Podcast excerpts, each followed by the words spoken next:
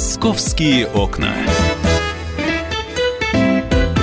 Здравствуйте, друзья. Прямой эфир программы «Московские окна». В московском регионе э, к концу недели плюс 12, плюс 13, так как мы всегда начинаем с погоды. Хотя вот эти вот все дни будут дождливыми, дождливыми, дождливыми, дождливыми, а потом снежными.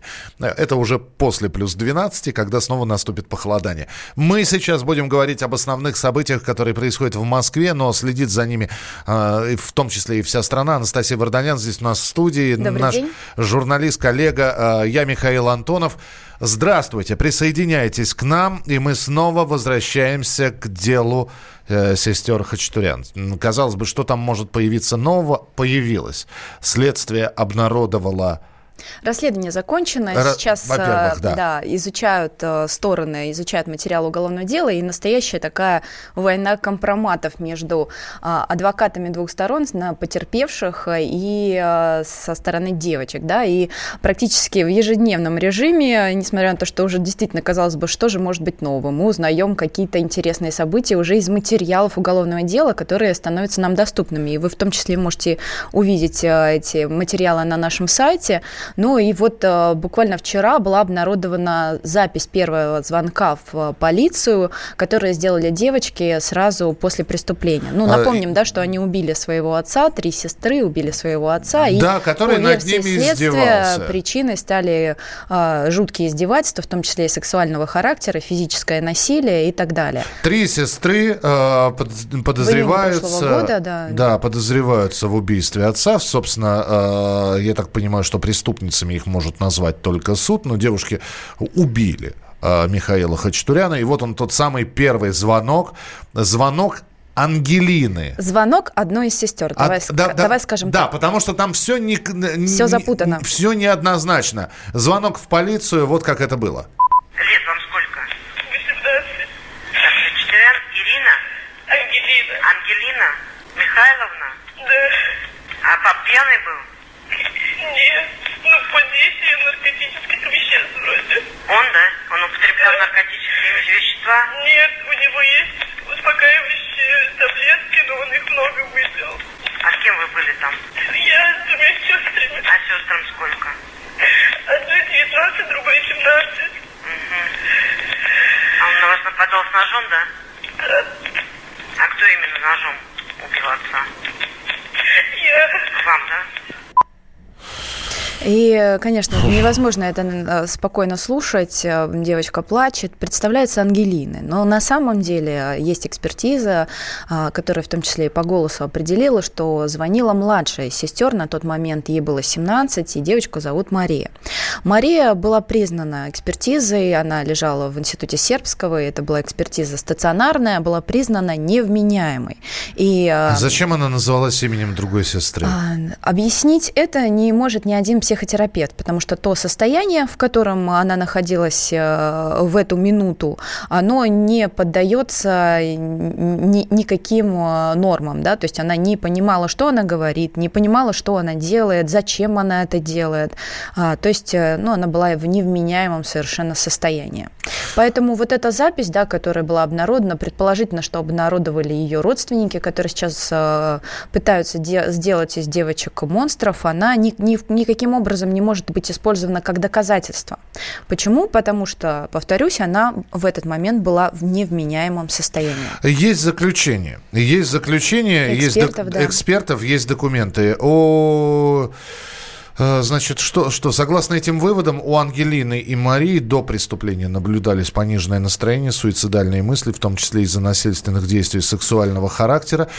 Все это происходило на фоне уже имеющегося синдрома жестокого обращения, обострение посттравматического расстройства, защитно-оборонительная реакция непсихотического уровня, протекавшая с сильным эмоциональным и психомоторным возбуждением. Сестры воспринимали обстановку в семье, это тоже э, мнение эксперта из уголовного дела. Сестры воспринимали обстановку в семье как угрожающую их жизням и здоровью. Об этом свидетельствует совершенное на протяжении нескольких лет отцом насильственные действия сексуального характера, психологические и физическое воздействие на них. То, что это звонила Мария, в том числе подтверждает и адвокат одной из сестер Хачатурян, Алекс- Алексей Липскер. Давайте услышим его прямо сейчас в эфире. Алексей, добрый Она день. является скажем так, одним из фактов да, того, что был звонок. То, что звонок был сделан Марии Хачатурян, мы это подтверждаем, однако хотим обратить внимание на то, что Мария была, во-первых, признана невменяемой судебно-психиатрической экспертизы на момент совершения деяния. Кроме того, у нее был ряд, скажем так, травм психических установлен, которые говорят о том, что ее психическое состояние было нестабильно и могло влиять на ее действия и поведение непосредственно после совершения криминированного ей деяния. Речь в том числе идет и о том, что она могла звонить в скорую помощь в полицию и давать каким-либо образом объяснение при описании случившегося и первичных показаний. Поэтому мы считаем, что, учитывая ее психическое состояние, нельзя давать какой-то вывод ее действиям в данном случае и использовать их, тем более в качестве каких-либо доказательств по уголовному делу. А, это был адвокат одной из сестер Хачатурян, Алексей Липскер. А, скажи мне, Настя, э, все, что мы сейчас услышали, а, звонок в полицию. Есть еще и видео, кстати, на сайте можно посмотреть. Это вот первое видео. Видео первого допроса, да, точно так же имеется. Следственные действия, так да. называемые. Где... Имеется экспертиза, где все три девочки были признаны, что находились в шоковом состоянии а, на протяжении трех суток после, вот, э, после совершенного преступления. То есть э, то, что они говорили, они же там и в том числе и друг друга били, и все это как бы на фоне тяжелых э, хронических, уже таких психологических расстройств, которыми они страдали на протяжении многих лет. Они да, вот ты сказала война компроматов, но данные документы и то, что сейчас говорят адвокаты, и, видимо, на, на чем они будут настаивать, все-таки, что это была самооборона, вот, что терпеть издевательство Михаила Хачатуряна покойного, убитого, не было никакой возможности, что э, была, была борьба за выживание либо-либо, либо сестры покончили жизнь самоубийством, да, либо вот э, совершили убийство. Именно на этом настаивает... Настаивают адвокаты девочек, но ты не забывай, что есть совершенно другая сторона, которая сейчас это родственники, э, которые признаны потерпевшими, которые гнут свою линию и говорят о том, что э, Михаил, он был э, просто вот святым человеком и дочек очень сильно любил, и вот один из тех... Настя, подожди, подождите, подожди. Я Значит, э, о покойном либо плохо, либо хорошо, либо никак, да, вернее, либо, либо, хорошо. либо хорошо, либо никак, плохо не говорят. Э, и тем не менее, то, что появляется, ну, ребят, родственники могут называть его святым человеком, но мы видели переписку Хорошо, переписку можно подделать. Мы фотографии слышали... избитых девочек. Мы видели фотографии избитых девочек. Ладно, сами себе травму нанесли. Ну, то есть под, подо все можно найти. Но когда мы слышим телефонный разговор, когда он не стесняясь дочерей, когда мы видим видео, когда он, не, он сам снимает, не стесняясь, матерится, я не, как сапожник это ничего не сказать. Он просто кроет матом эти... Они стоят, бедные, они глаза на него поднять не Боятся могут. Боятся посмотреть. Да, все может быть притянуто за уши в этой истории. Все может быть. Но пока факты... Я даже не знаю, какие оправдательные моменты могут найтись в отношении Михаила. Убивать никого нельзя. Да, очень много вопросов. В очеред... Давай скажем, что они все-таки обращались в полицию, никто их не слышал, там, и заявление было это вопрос, это вопрос уже да, к, к тому, как работает полиция. Да? Вот вас когда убьют, тогда и приходите. Это, это... Была такая у нас история. Это была Был. такая история, да. Но когда пытаются найти найти оправдательные действия для поступков Михаила, вот это вот страшно. Ну вот одно из последних разоблачений, где вот как раз Арсен, племянник Михаила, который сейчас его очень активно защищает, вот из серии, что о мертвых только хорошо. И вот э, на нашем сайте буквально а, позавчера мы опубликовали переписку Арсена и Ангелины. А, к нему случайным образом попадает фотография Ангелины, у которой из головы просто хлещет кровь, и он... А, и он называет св- э, э, Михаила черт чертом Говорит, просто. это черт, девочки, молчите, ничего никому не рассказывайте. Ну и опять же а, пытается материться в его адрес и говорить, что ну вот это последний человек, но вот сейчас это главный свидетель против девочек. Настя, и сейчас он его защищает. Он Почему? его защищает. Ну, как объясняет этот адвокат, адвокаты, и как вообще это можно объяснить с точки зрения психологии, что сейчас а, вот родственники, они занимают сторону мамы Михаила, которая же вот э, потеряла сына и при этом приобрела неплохое наследство. И сейчас а, она распоряжается всем имуществом, которое есть у семьи. Ну и, соответственно, очень многие хотят быть рядом с ней, угодить ей, и вот, э, вот, вот такая черта. Подождите, я понимаю, что там еще вопрос наследства. То есть вы понимаете, какой это клубок запутывается. Но мало того, что девочки должны получить какой-то приговор суда – они вот. сейчас очень переживают, что от них отвернулись все родственники, практически а, все. Да, они находятся, я по-прежнему напомню, они находятся под домашним, под домашним арестом. Под домашним арестом там ряд ограничений, э, которые они невозможно э, их приступить. Они не могут, по-моему, даже с собой общаться или общаться только в присутствии свидетелей. Ждем приговора Там же еще и наследство. А с каких это пор... Разве, разве наследователь первой руки это родители, а не дети? Ну, дети под следствием сейчас, поэтому практически все имущество имущество унаследовала мама, которая вот и сейчас... А из имущества там что, Настя? Ну, там и недвижимость, и автомобили, то есть довольно много. И, ну и а, напоминаю, что сейчас а, слово последнее остается за прокуратурой. Дело либо будет направлено в суд, либо на доследствие, либо вообще закрыто. А, вот нам здесь пишут, я как милиционер просто не верю, что они обращались в полицию, им не помогли. Ну, сие есть факт. Мы будем следить за этой историей. И, к сожалению, это не единственная история, о которой мы вам хотим рассказать. Бойцовский клуб в школе через несколько минут в нашем эфире. Оставайтесь на радио «Комсомольская правда». «Московские окна».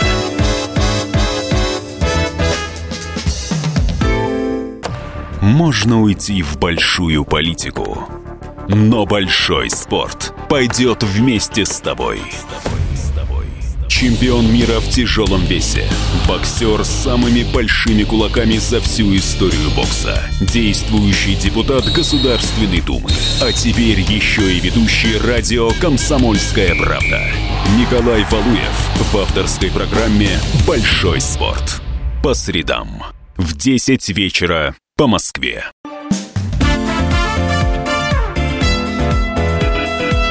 «Московские окна». Итак, друзья, продолжается программа «Московские окна». Меня зовут Михаил Антонов, Анастасия Варданян здесь в студии. Да, и мы продолжаем. И продолжаем рассказывать невеселые истории. Они забавные, конечно, они удивительные, в некоторых случаях поучительные, но они отнюдь не веселые. Мы сейчас будем рассказывать про э, бойцовский клуб, который существовал в обычной школе, и организовали его э, пятиклашки. Сами же ученики, да, это Московская школа 97, и буквально несколько дней назад появилось в сети видео шокирующее, где пара на пару, четверо ребят бьют друг друга, а за этим всем наблюдает толпа ребят постарше, которые выстроились вокруг, знаешь, в форме такого э, произвольного ринга, да, все это снимается на видео, и вот этим самым школьники и спалились. Вот это видео. Подождите, самое интересное, это же не, это, это бизнес. Это, бизнес, это, да. Это не просто так они дерутся. Не просто так дрались, да, действительно, были ставки. И... За деньги. За деньги, Пятиклашки, да, это, это, клуб. Пятиклашки, это сколько, 12? 12 лет. 12 лет. Да, 11-12. Да, мы можем звук, да, э, с видео поставить? Давайте послушаем, что там происходит.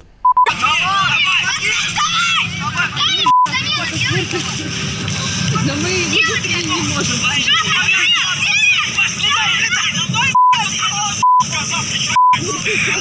Ну, ну жутковато, там жутковато, хотя, пип, пип, пип, э, хотя, конечно, там вот, слава тебе, Господи, не, никто сильно не пострадал, но я отправилась в эту школу, чтобы разобраться, там параллельно проверку ведет Следственный комитет, и вы, действительно они подтвердили, что ставки денежные были, вот, э, школа вполне себе такая обычная, Так, давай, давай, давай по пунктам. Есть ряд вопросов, на у которые могут возникнуть у наших слушателей, которые нужно дать ответы. Так. Первое, это в школе, за школой, где а, это Это овраг, э, буквально в 300 метрах от школы. Естественно, не в школе все Не просматриваемая территория, Не просматриваемая территория через дорогу э, от э, школы. Участие в бойцовском клубе добровольное? Э, ребят приглашали, знаешь, вот э, предлагали деньги, но а те, кто отказывался, называли трусами.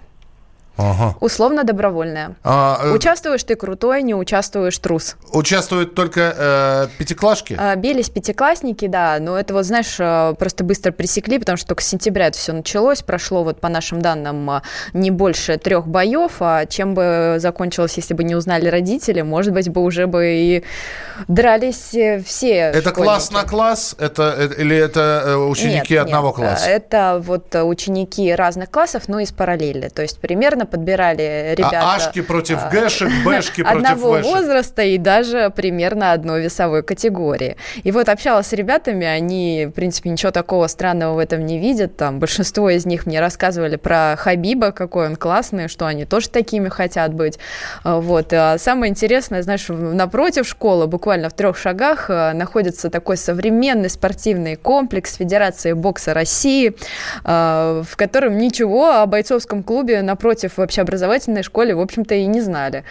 Слушай, у нас э, сейчас в век интернета э, сообщений, групп в социальных сетях, личных страничек в этих же самых социальных сетях каким-то образом э, этот бойцовский клуб, сколько он существовал, просуществовал? Получается, что месяц. месяц.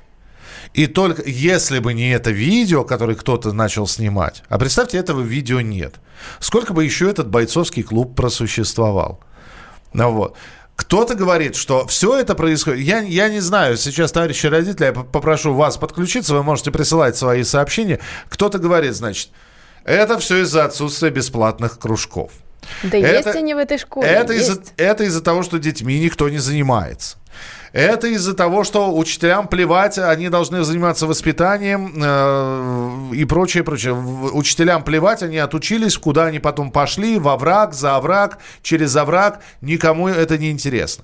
Э, Кто формирует досуг про- э, после школы или на продленке? Это а, действительно было после школы или это группа продленного дня? Мы знаем, что... Нет, это все было после школы. Ребята снимали школьную форму, то есть они дрались уже в спортивных трениках таких, все, все было у них там по-серьезному. Ну и надо сказать, что все-таки вот э, не смешно. Вот мне рассказали о том, что в одной из этих драк э, мальчику выбили э, два зуба, а другой мальчик, он получил сильный удар в пах и был вынужден э, обращаться к врачу. Правда, родителям они рассказывали, что что-то историю, что-то в духе «мама, я шел, упал, э, наткнулся на дверную ручку» и так далее. То есть правду родителям не рассказывали. То есть тоже такая вот проблема есть. К вам обращаюсь я, уважаемые слушатели. Самое интересное, что сейчас над директором школы висит угроза увольнения.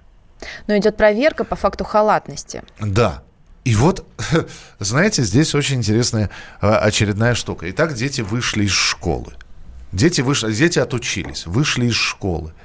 Пошли в какой-то овраг, который находится в 300 метрах от школы. Директор виноват, школа виновата, учителя виноваты. Или все-таки э, самое интересное, что ведь уволят кого-нибудь. Классного руководителя понизят в должности, ставочку урежут, штраф какой-нибудь, строгий вы- выговор с занесением в персональное. возможно, что будет так, да. А за что? А при чем здесь школа, скажите мне? 8 9 6 7 200 ровно 9702. 8 9 Вот, 6 7 кстати, с 200 ровно юридической 9702. точки зрения, все-таки школа не несет ответственности, а, когда что-то происходит за ее стенами. Директор, она сразу заявила, что а, никакого бойцовского клуба нет, а драки, если они и были, то они были а, за воротами школы, поэтому, извините, ко мне никаких вопросов. Вот позиция такая. Я напомню, что уже была такая история, когда э, непосредственно в школе в мужском туалете окунали Да, издевательство. вот буквально на днях она была. Еще здесь можно понять, потому что все происходило в, э, в школьном И на протяжении действительно нескольких лет, и там директор школы написал заявление по собственному желанию, уволилась, а э, классного руководителя уволили по статье. И здесь, э, конечно, возникает э, самый главный вопрос. Кто за это понесет ответственность? А, Сейчас очень быстро э, попробуем э, с представителем комитета по образованию и науке поговорить. Ну а пока ваши сообщения 8967 200 ровно 9702. Э, Сергей пишет, здравствуйте, школа не виновата, директор тоже, дайте, пожалуйста, ссылку на видео. Зайдите на сайт Комсомольской правды, там а, большая статья, можно прочитать э, ее э, в, в разделе «Москва», собственно... Бойцовский клуб. Бойцов, в московской школе подростки устроили бойцовский клуб. Пятиклашек заставляли биться за деньги. На сайте «Комсомольской правды» можно это все прочитать.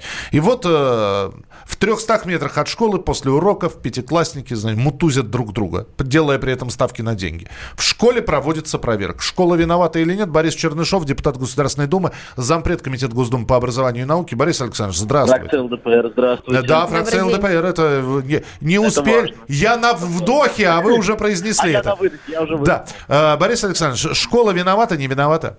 Виновата вообще вся система образования. У нас Министерство просвещения не дорабатывает по главной проблеме. Это гиперактивность школьников.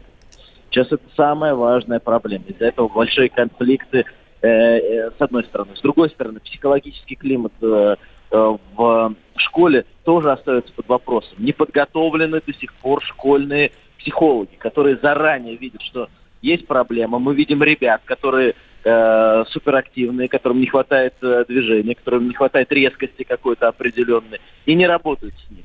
Э, в этой связи нельзя говорить, что конкретная школа, э, конкретный директор, конкретный учитель виноват. Виновата вся система. Мы, к сожалению, живем э, по формату образования э, веками назад нужно жить современными реалиями и понимать, что сегодня не хватает активности в школах. Борис мы... Александрович, а мы да. с родителей ответственность как-то все, все время снимаем. То есть школу можно Конечно. наказать, учителя уволить, а родители? Конечно, согласен, согласен. Это тоже я согласен. Но мы, вы, вы поставили вопрос, виновата ли школа? Да. Я говорю вот про это. Родители, конечно же, они тоже не, не досматривают. Э, но у них не всегда хватает э, педагогических навыков, им не всегда хватает возможности для того, чтобы определить. У нас родители многие работают на двух-трех работах, чтобы обеспечить ребенка. Это тоже э, большая проблема. Поэтому с этим нужно бороться и все равно подходить иначе к тем вопросам, которые есть в современной российской школе.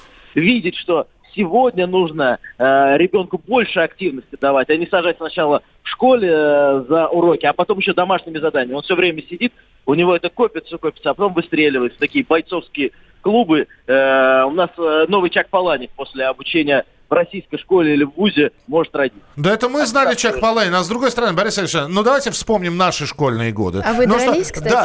да? Э, у вас родители, что ли, не работали? Тоже ведь, небось, как, под, как, как трава конечно. сорная росли, правильно, на улице? Конечно, конечно. Но в школах э, потасовок таких, да, потом, после уроков это что-то было, э, где-то за домом э, какие-то конфликты были там, э, драки, что-то еще. Это нормальный процесс.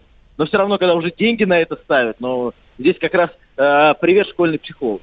Понятно. Спасибо большое, что были с нами на прямой связи. Борис Чернышов, депутат Государственной Думы, зампред Комитет Госдумы по образованию и науке, фракция ЛДПР. Видите, я Миш, ты сам-то в школе дрался? Да за школой все... У нас все это... Знаешь, в чем самое главное? Видео правда? не было, да? Конечно. Это как все, что... Первое правило бойцовского клуба Никто не, никто не должен знать о бойцовском клубе, понимаете? Да, ребята, конечно... Если мы дрались за гаражами, это было личное дело тех, кто дрался. И родители не знали об этом. В большинстве своих случаев. А сейчас нет, надо это снять, выложить. Да еще и бизнес на этом построить. Кошмар. Еще и девчонок пригласить, чтобы они тоже а, там, снимали. Там, там же и девчонки Да, были. в зрителях. Угу. Ну, хорошо, что они их не раздели. С включенными чтобы они, видео. Чтобы они в купальниках эти раунды еще носили, цифры с раундами.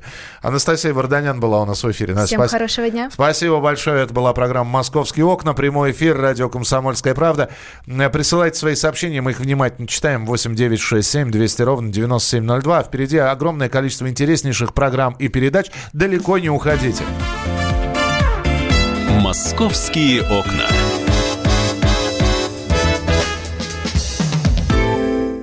Лучше и сто раз услышать, и сто раз увидеть. Наш эфир на YouTube-канале «Радио Комсомольская правда». Для всех, кто любит по-разному. И ушами, и глазами.